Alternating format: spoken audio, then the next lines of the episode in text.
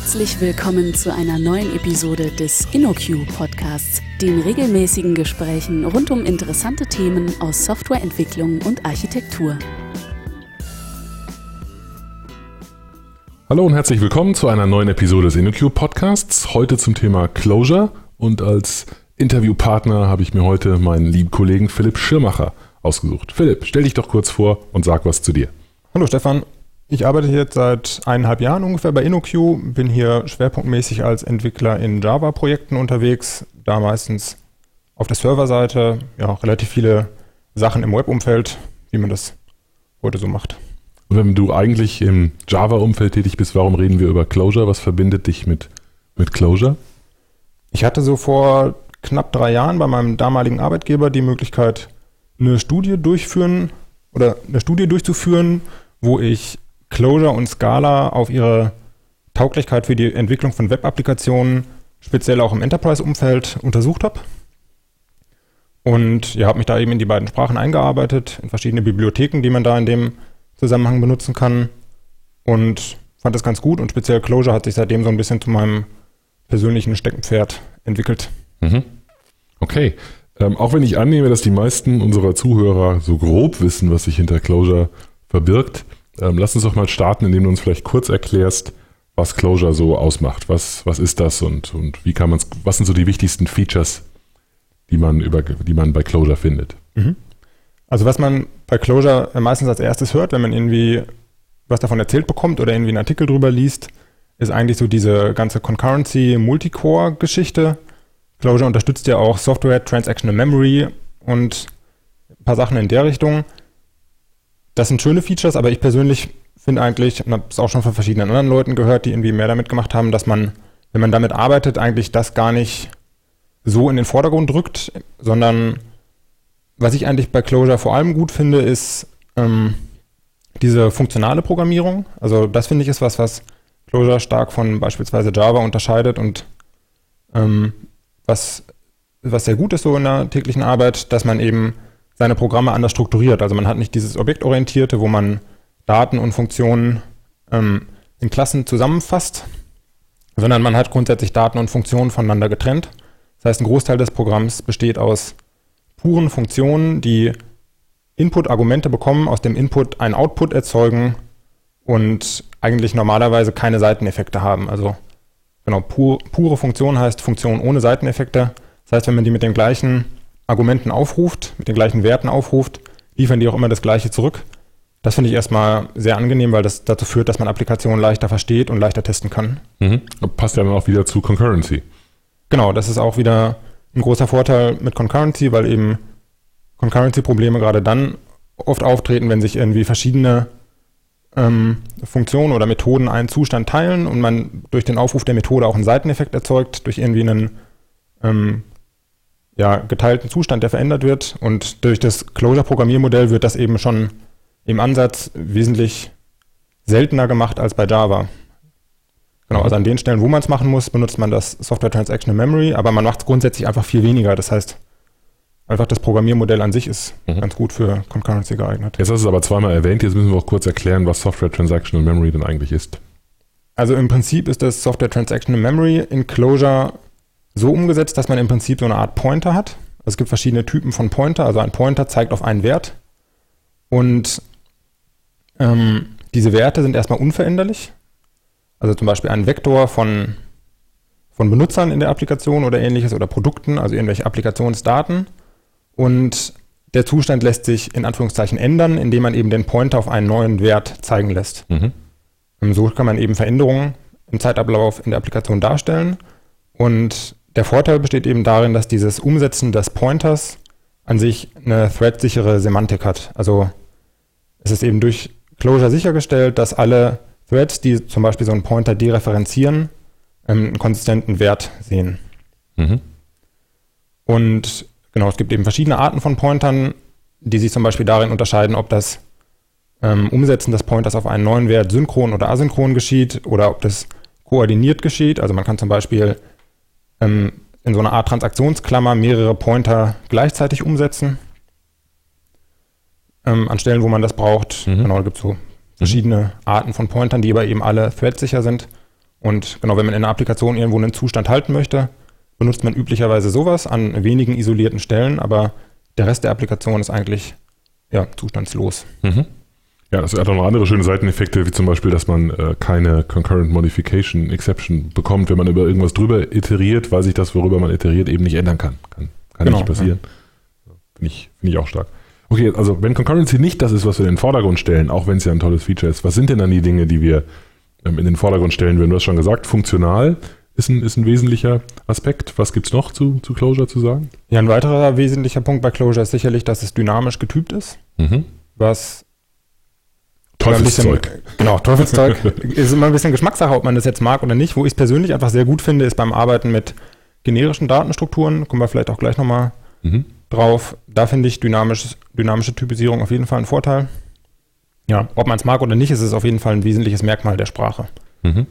Ähm, was ich auch einfach sehr gut finde, ist, dass es gar nicht mal wirklich ein Sprachfeature als solches, sondern einfach ähm, ein, ein Tool, mit dem man in Clojure üblicherweise arbeitet. Die sogenannte REPL steht für Read Eval Print Loop und ist eine wichtige Voraussetzung dafür, dass man in Clojure eben das sogenannte Interactive Development ähm, machen kann. Funktioniert einfach so, dass man während der Entwicklung immer eine laufende Applikation eben hat und über eine Kommandozeile eben diese REPL permanent eigentlich mit der laufenden Applikation interagiert und dadurch eigentlich so einen sehr explorativen ähm, Ansatz hat und sehr gute Möglichkeiten hat, dadurch irgendwie Bibliotheken kennenzulernen, Funktionen, die man schreibt, gleich auszuprobieren und ja, einfach so ein bisschen rumzuspielen und hat ganz, ganz gut immer so ein Gefühl dafür, was die Applikation, die man so entwickelt, eigentlich dann wirklich, wirklich macht. Mhm. Ähm, ja, also so eine, so eine REPL finde ich persönlich auch sehr wichtig bei Clojure und ich merke immer so, wenn ich, wenn man sich in eine neue Sprache einarbeitet, ähm, die sowas vielleicht nicht hat, dann fällt immer erstmal auf, wie, wie hilfreich sowas eigentlich ist, weil gerade das Kennenlernen von neuen Bibliotheken und so weiter umso einfacher ist, je schneller man die eben ausprobieren kann, mhm. je schneller man Feedback bekommt. Mhm. Und es, es, passt auch wieder ganz gut zu den seiteneffektfreien, puren Funktionen. Ne? Die eignen sich natürlich wunderbar, um sie mal eben auszuprobieren, weil man eben keinen globalen Zustand damit verändert. Genau, es ist nicht so, dass man für eine Applikation erst einen sehr großen Kontext aufbauen muss, bevor man überhaupt mal irgendwas tun kann, sondern dadurch, dass eine Applikation einfach nur aus vielen kleinen, eigentlich isolierten Funktionen besteht, hat man eben auch viele Punkte, wo man einfach mal reinspringen kann, um ein bestimmtes Verhalten mhm. einfach auszuprobieren. Suggestivfrage heißt das dann, dass man da mit so einem Testing-Zeug nicht groß was am Hut hat, sondern einfach so ein bisschen vor sich hin hackt oder gibt es da auch Test-Support? Äh, da gibt es Test-Support, also tatsächlich ist auch in Clojure direkt schon ein, ja, sowas JUnit-artiges äh, Framework eingebaut. Ähm, man kann sogar Funktionen direkt schon mit ähm, Testfällen als Metadaten sozusagen versehen. Ist auch in manchen Fällen ein ganz cooles Feature. Genau, ja, doch. Also man sollte durchaus noch testen. Ähm, die REPL verführt manchmal dazu, dass man denkt, so, auch funktioniert ja, habe ich ja schon ausprobiert. Mhm. Einen Test zu schreiben ist trotzdem mhm. nicht verkehrt. Ja. Okay. Du hast gerade kurz schon mal diese generischen Datenstrukturen ähm, angesprochen. Ich glaube, das ist ein ganz wichtiger Punkt, gerade wenn wir das mit anderen, mit anderen Sprachen vergleichen. Also wenn man sich jetzt vorstellt, man hat diese Funktionen in Namespaces, hast du gerade schon kurz erklärt, die auf irgendwelchen Datenstrukturen, generischen Datenstrukturen arbeiten, dann klingt das so, als würde man anders vorgehen als in einer statisch getypten Programmiersprache. Aber das muss ich vielleicht ein bisschen erläutern, weil man sich das so abstrakt nur relativ schwer vorstellen kann. Mhm. Genau, also generische Datenstrukturen bedeuten eben im Wesentlichen Dinge wie Listen, Vektoren, Maps, Sets und so weiter. Also wo man, angenommen man schreibt eine Applikation, wo man irgendwelche Bestellungen oder Produktdaten verwalten möchte, geht man ja üblicherweise in einer Sprache wie Java so vor, dass man eben entsprechende Klassen erstellt. Also man hat eine Klasse Product oder was auch immer man modellieren möchte, ähm, die die entsprechenden Daten hält und Methoden anbietet, um auf diesen Daten zu arbeiten. Und in Clojure ist es im Gegensatz so, dass man eben diese generischen Datentypen benutzt, um die Daten zu halten. Also anstatt einer Java Bean hat man eben eine Map mhm. mit bei einer Person zum Beispiel einem Key-Vorname und einem Key-Nachname und einem Key-Alter, wo man eben die entsprechenden Werte drunter ablegt. Genau, und anstatt eine Klasse zu haben, die die Methoden anbietet, um mit diesen äh, Personen dann zu arbeiten, hat man einfach eben in diesen Namespaces, also in den Packages sozusagen in Clojure, Funktionen, die so eine Map entgegennehmen und dann damit ja, bestimmte Berechnungen durchführen oder was auch immer. Mhm. Und das hat, was, das hat welche Vorteile? Was ist daran gut, das so zu machen? Also was speziell in Clojure daran sehr schön ist, ist, dass man schon eine sehr mächtige Bibliothek zur Verfügung hat, ähm, um mit diesen Collections und so weiter zu arbeiten. Also man hat zum Beispiel Funktionen wie Map und Filter, Reduce, Fold, wie man sie auch aus verschiedenen anderen Sprachen oder zum Beispiel auch in Java aus der Guava-Bibliothek kennt. Mhm. Ähm, ja, viele von diesen Funktionen setzen eben auch voraus, dass man Higher-Order-Functions hat, also dass Funktionen selber auch Werte sind, die man einfach durch die Gegend reichen kann, so wie an, äh, Instanzen anonymer innerer Klassen in Java. Und genau, durch diese sehr umfangreiche Bibliothek, die Clojure eben schon mitbringt, wird einem viel Arbeit abgenommen, sodass ja, man selber tatsächlich relativ ähm, wenig Code nur schreiben muss in vielen Fällen, ähm, um eben diese Daten zu verarbeiten. Mhm. Jetzt äh, könnte ich das ja aber auch genauso gut in Java machen. Also ich, es verhindert mich ja niemand daran, in Java eine Java Util Hashmap zu benutzen, um ähm, darin irgendwelche Sachen unterzubringen. Und trotzdem tue ich das ja nicht, weil das, weil mich jeder Java-Programmierer erschlagen würde, wenn er solchen Code von mir übernehmen müsste. Warum ist das jetzt in, in, in Java ein schlechter Weg und in Clojure ein guter Weg? Warum, wie hängt das zusammen? Mm, ja, also in Java ist es, in, was man in Java ja dann zum Beispiel tun könnte, ist, man würde einfach nur Klassen haben mit Public Static Methoden, die irgendwie Hashmaps entgegennehmen und Hashmaps zurückgeben. Genau, das ist eine Schwierigkeit dabei, wäre zum Beispiel das Typsystem als solches, was einem in dem Fall tatsächlich nicht richtig helfen kann. Also angenommen, ich möchte zum Beispiel Personendaten verarbeiten, muss ich mir überlegen, was für einen Typ genau soll diese Map jetzt haben, die diese Daten hält. Er wäre dann wahrscheinlich irgendwie sowas von String of Object.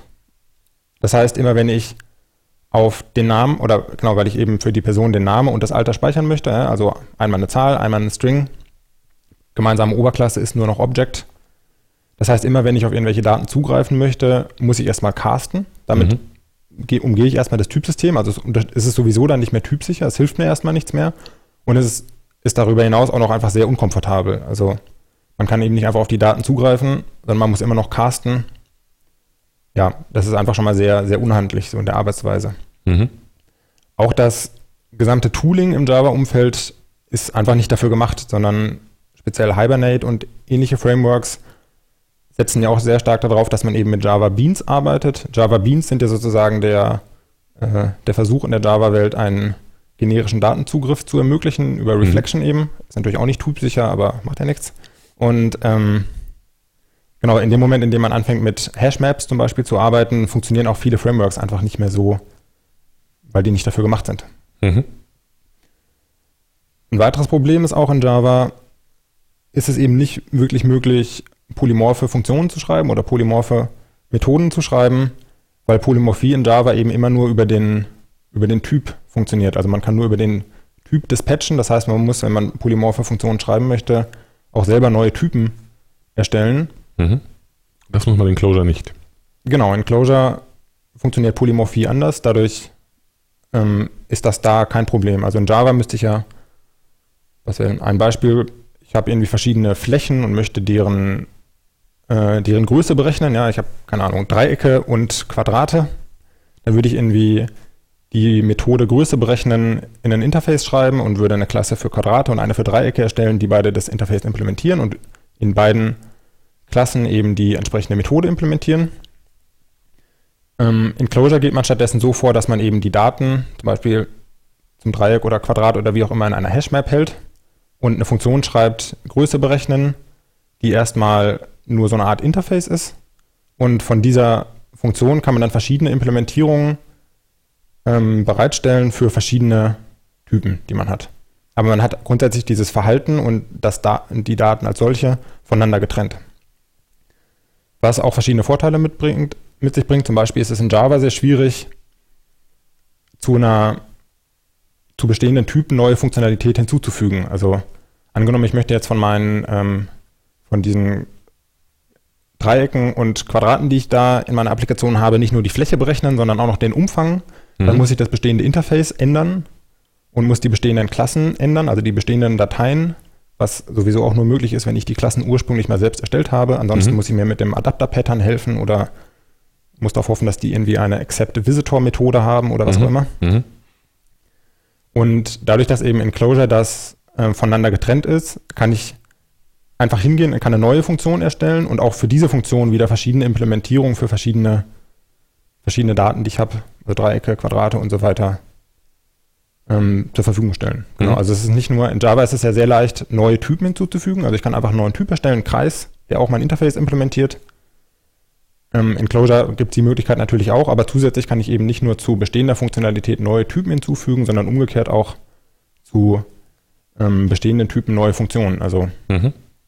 ja, auch das macht die Applikation dann letztendlich einfacher, weil ich eben nicht überall Adapter benötige. Mhm. Weißt du, was, was wir noch überhaupt nicht erwähnt haben? Wir haben, glaube ich, noch nicht erwähnt, dass Clojure ein Lisp ist. Wir haben auch wenig dazu gesagt, wo das eigentlich läuft. Auch interessanterweise würde man das immer am Anfang sagen. Jetzt haben wir es eigentlich von hinten. Ja, aber wir haben ja schon so viel über Java gesprochen, dass klar ist, dass es irgendwo um die JVM ja. geht. Genau, also vielleicht kannst du dazu auch noch kurz was sagen, wie Clojure sich eigentlich äh, in die Java, in das Java-Ökosystem einbettet. Mhm. Genau, also wie du eben schon gesagt hast, Clojure ist ein Lisp, also die Syntax ist sehr anders als bei Java, aber letztendlich ist Clojure eigentlich nur ein anderer Compiler, um Bytecode zu erzeugen. Also man benutzt eben nicht Java als Sprache und den Java-Compiler, sondern eben eine andere Sprache, ein Lisp, und den Closure-Compiler, aber am Ende hat man den gleichen Bytecode, was natürlich den Vorteil einfach mit sich bringt, dass ich so das ganze Java-Ökosystem, was es gibt, also Servlet-Container, Datenbankzugriff mit JDBC, Logging mit Log4j, die ganzen Sachen, die man üblicherweise aus Java gewohnt ist, sich aus Clojure erstmal genauso nutzen lassen. Mhm. Ja, man kann zum Beispiel, habe ich neulich äh, mal wieder mit rumgespielt, man kann zum Beispiel mit der Closure REPL ganz prima Java-Code ausprobieren, weil die Interoperabilität so angenehm ist, dass man relativ leicht Instanzen von irgendwelchen Java-Klassen erzeugen und auf denen irgendwelche Methoden aufrufen kann und das alles interaktiv auf der Closure REPL tun kann. Genau, ja, geht sehr leicht. Äh, dadurch, dass auch das Standard Closure Build Tool, also Liningen, ähm, direkt Maven Repositories unterstützt, mache ich auch manchmal genau einfach ein Projekt anlegen, Maven Dependency hinzufügen, hat man sofort die Klassen auf dem Klassenpfad und kann direkt damit mhm. rumspielen, das ausprobieren. Genau, mhm. ja. ein, ein nettes Lisp-Feature sind noch Makros. Wie sieht es bei Clojure mit Makros aus? Ja, gibt es auch. Ähm, genau, Makros sind ja sozusagen das Lisp-Feature für Metaprogrammierung. Also grundsätzlich geht es darum, Code zu schreiben, der wiederum Code schreibt, also eine Art Code-Generator. Kann man zum Beispiel auch anmachen, indem man einfach ein Programm schreibt, was mit XML-Dateien gefüttert wird und daraus Java Source Code generiert. Auch das ist ein Code-Generator und irgendwie eine Form von Metaprogrammierung. Und mit Clojure Makros oder generell in List mit Makros ist sowas eben direkt in den Kompilierungsprozess eingebettet. Es funktioniert so, dass das Kompilieren bei Clojure im Prinzip in zwei Schritten vonstatten geht. Also in einem ersten Schritt wird der Source Code, den man schreibt, gepasst und im Speicher eben Datenstrukturen darauf aufgebaut, was ein sehr kleiner Schritt ist, da man ja schon direkt Datenstrukturen eben hinschreibt. Und diese Datenstrukturen werden dann in den Compiler gegeben und der Compiler erzeugt aus diesen Datenstrukturen eben Bytecode. Und durch diese, durch diese Trennung und durch diese Tatsache, dass eben der Compiler nicht Text bekommt, sondern Listen, Vektoren, also einfach Datenstrukturen, hat man natürlich die Möglichkeit, da nochmal einzugreifen und diese Datenstrukturen zu transformieren. Also man kann an der Stelle eben weiteren Code hinzugenerieren oder das Programm verändern in beliebiger, mehr oder weniger beliebiger Art und Weise. Eine Möglichkeit wäre zum Beispiel, dass man ein Makro macht, das nennt sich Transaction, was irgendwie ein bisschen Code kapselt. Und bei der Auswertung des Makros wird es eben expandiert, sodass der Code, der von dem Makro gekapselt wird, vielleicht im Kontext einer Datenbanktransaktion ausgeführt wird. Also wenn alles gut geht, wird einfach die Transaktion äh, committed. Wenn eine Exception fliegt, wird sie zurückgerollt. Sowas zum Beispiel könnte man machen. Mhm. Man kann sozusagen den Code man kann den Code, den man schreibt, praktisch einwickeln in irgendetwas und dann wird der Code, den man da eingewickelt hat, praktisch als Parameter an die Code-Generierungsfunktion übergeben, die dann irgendwas drumherum machen kann und dann in der Mitte diesen Code eben einfügt. Sowas genau, klingt sehr abstrakt, aber ist eine sehr, sehr genau, naheliegende Art und Weise. Das und es ist tatsächlich in Java auch nicht so leicht, deswegen hat man da immer diese schönen Add-Transactional-Annotationen. Mhm. Genau. Ja. Okay. Gut, vielleicht können wir das Ganze mal ein bisschen vergleichen mit anderen Sprachen. Also ein paar haben wir schon gesagt. Wir haben so ein bisschen Java, oder du hast schon ein bisschen mit Java verglichen. Was gibt es auch noch so? Java, Scala, Groovy, wo würden wir Clojure da positionieren im Vergleich zu diesen anderen Sprachen? Ja, also genau, ich denke, so ein wichtiges Kriterium ist immer das Typsystem, also statisch oder dynamisch getypt. Und das Programmiermodell, also eher funktional oder eher objektorientiert. Im Gegensatz zu Java, wie schon gesagt, ist Clojure eben funktional und nicht objektorientiert und es ist dynamisch getypt und nicht statisch getypt. Mhm. Groovy bin ich jetzt kein Experte für, aber ist ja auf jeden Fall eine objektorientierte, aber auch dynamisch getypte Sprache.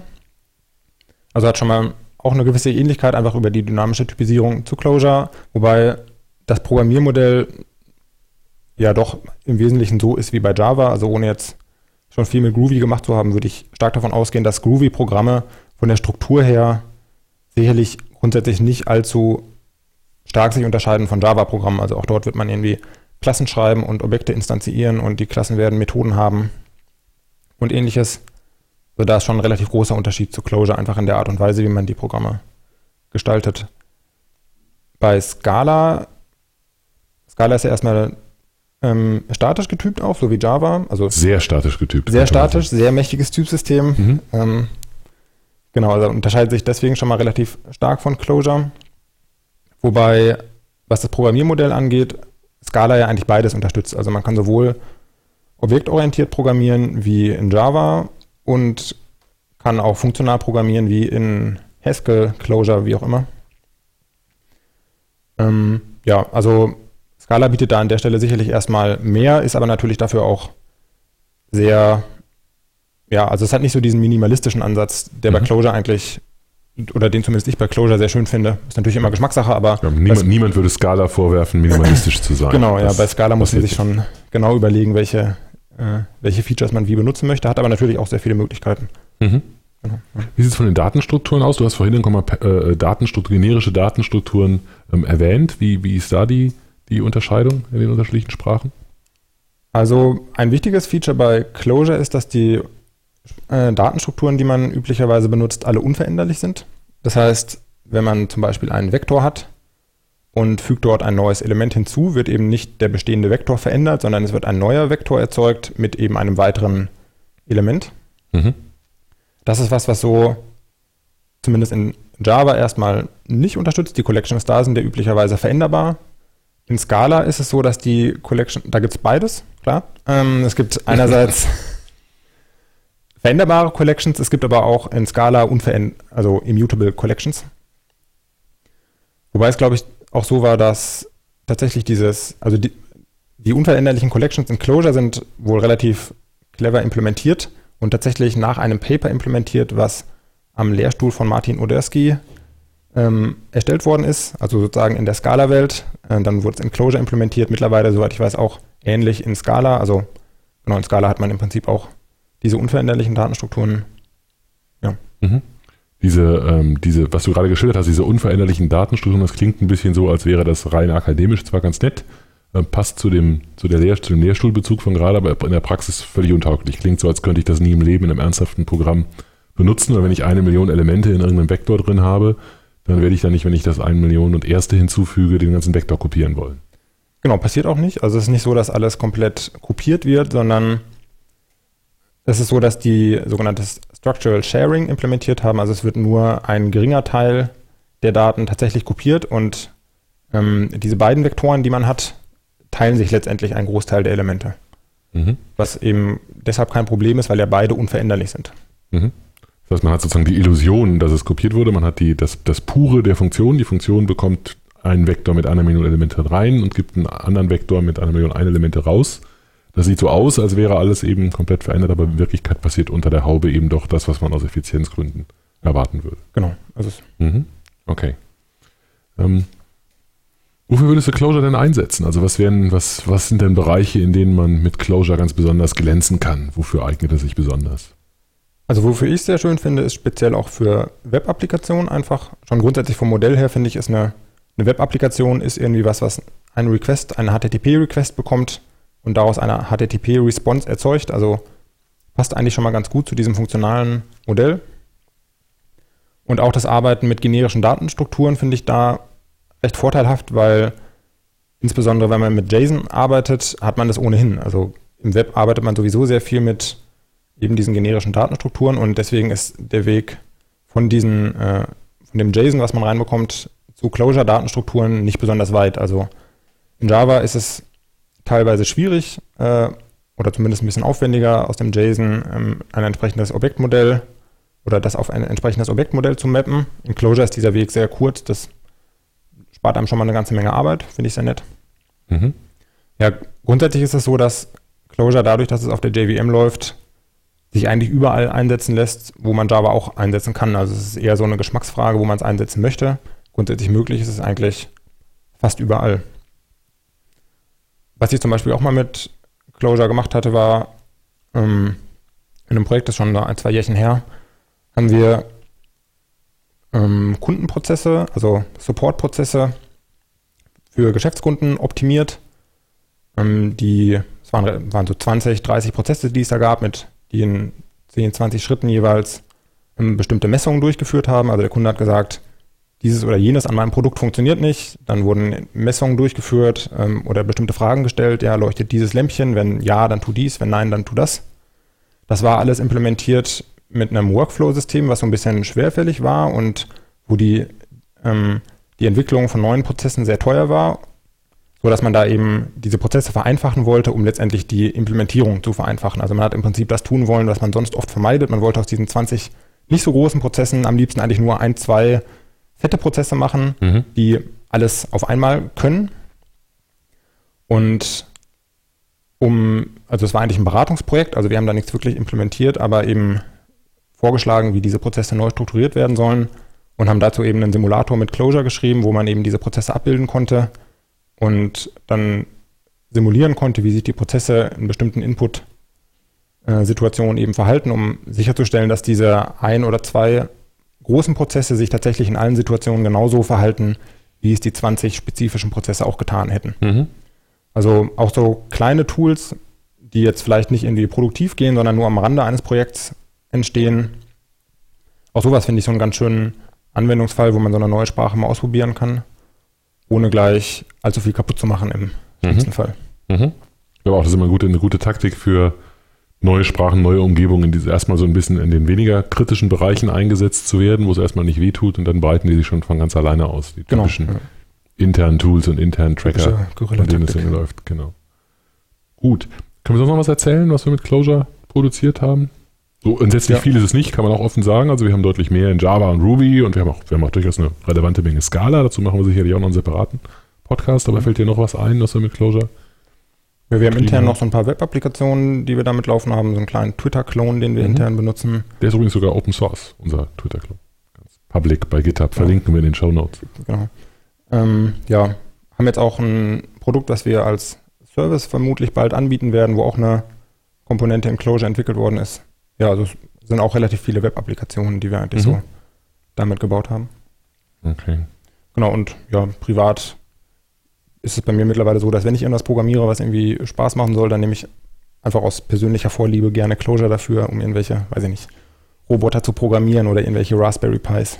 Mhm. Wobei beim Raspberry Pi ist dann die JVM vielleicht nicht so das, das optimale Mittel, weil es einfach sehr viele Ressourcen braucht. Mhm. Aber genau, ja. Auch ja. da kann man schön mit Clojure spielen. Ja, was wir nicht erwähnt haben, ist Clojure Script. Kann man vielleicht für die, für die JavaScript-Fraktion auch noch kurz erwähnen oder für die Browser-Fraktion kurz erwähnen? Ja, klar, das ist zum Beispiel auf einem Raspberry Pi sicherlich auch eine Möglichkeit. ClojureScript ist im Prinzip eine Implementierung des Clojure-Compilers, der nicht, ähm, die nicht JVM Bytecode erzeugt, sondern eben JavaScript. Und dadurch hat man eben die Möglichkeit, nochmal ganz andere Plattformen zu adressieren, also zum Beispiel Node.js, also Google V8 oder auch im Browser lässt sich das damit sehr schön einsetzen. Also man kann dann sozusagen Fullstack Lisp programmieren. Mhm. Sehr schön, ja. Web-Anwendungen in Fullstack Lisp. Genau. Genau. Ähm, wenn man starten will, hast du gute Tipps, gute, gute Startpunkte, wenn man sich mit Closure näher beschäftigen möchte? Also es gibt natürlich schon so ein paar Bücher zu dem Thema, die man lesen kann, von O'Reilly zum Beispiel. Ähm, wobei es meiner Meinung nach gar nicht nötig ist, sich sofort irgendwie ein Buch zu kaufen und sich damit auseinanderzusetzen, sondern man findet auch im Internet eine Menge Artikel und vor allem auch so ein paar Seiten, wo man es direkt mal ausprobieren kann. Eine ist zum Beispiel forclosure.com, soweit ich weiß, haben wir dann bestimmt auch in den Show Notes, wo man im Prinzip ist es einfach so eine Aufgabensammlung von sehr leichten bis sehr schwierigen Aufgaben, die man in Clojure lösen kann und hat direkt im Browser eine REPL, wo man direkt den Code eingeben und auswerten kann. Ja, das ist eigentlich sehr schön, um da so ein bisschen reinzukommen, einfach so ein bisschen damit rumzuspielen.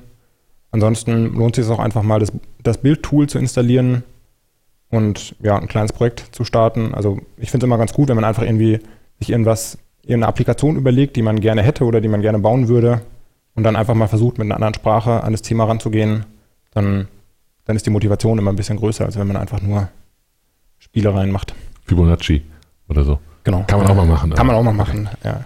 Ähm, letzte Frage, was ist die IDE deiner Wahl? Für Clojure tatsächlich Emacs, hm. wobei ich jetzt auch nicht der, der äh, schon, äh, schon immer Emacs-User bin, sondern eigentlich erst durch Clojure auch damit dazu gekommen bin, erst mit Clojure damit angefangen habe. Wobei, also bei mir ist das ja schon so zwei, drei Jährchen her, da war Emacs eigentlich auch noch so die einzige wirklich ausgereifte Möglichkeit, Closure Code zu schreiben. Vim ging auch noch ähnlich zugänglich. Aber mittlerweile sind eigentlich auch die Plugins für IntelliJ, Eclipse und so weiter wesentlich besser geworden. Man kann auch problemlos damit entwickeln. Also viele Leute benutzen dann letztendlich Emacs, weil es sich sehr gut eignet, um Closure Code zu schreiben, aber es ist keine Voraussetzung. Also man kann auch mit jedem beliebigen anderen Tool, man kann auch einfach einen Texteditor benutzen, also irgendeinen anderen Texteditor benutzen. Mhm. Ähm, ja, ich glaube, das, das Spannende ist immer, dass irgendeine REPL-Integration da sein muss. Haben, glaube ich, auch alle diese IDEs, haben das auch entsprechend. Und für genau. Vim gibt es das auch, dass man eben das mischen kann, dass man editieren kann und explorativ damit rumspielen kann. Genau. Ja. Sicherlich immer ein spannender Punkt. Okay, berühmte letzte Worte. Noch eine abschließende Aussage zu Closure? Ist sehr anders, macht aber viel Spaß und ja, lohnt sich auf jeden Fall, sich das mal anzugucken. Man sollte sich nicht zu viele ähm, Sachen da abgucken und dann gleich in jedem Java-Projekt vielleicht umsetzen. Also so wie du sagtest, irgendwie generische Datenstrukturen dann nur noch benutzen in Java ist vielleicht nicht das, was man sich an, abgucken sollte, aber trotzdem kann man sich dann eine Menge interessante Sachen anschauen, einiges dabei lernen. Ist auf jeden Fall ja ein Blick wert. Alles klar. Gut. Vielen Dank, Philipp, und bis zum nächsten Mal. Bitteschön, danke sehr. Vielen Dank für das Herunterladen und Anhören des InnoQ Podcasts. Mehr Episoden und weitere Informationen finden Sie unter innoq.com/podcast. Wir freuen uns über Feedback, sei es Kritik, Lob oder Vorschläge für zukünftige Episoden, per E-Mail an podcast@innoq.com oder als Kommentar auf der Website.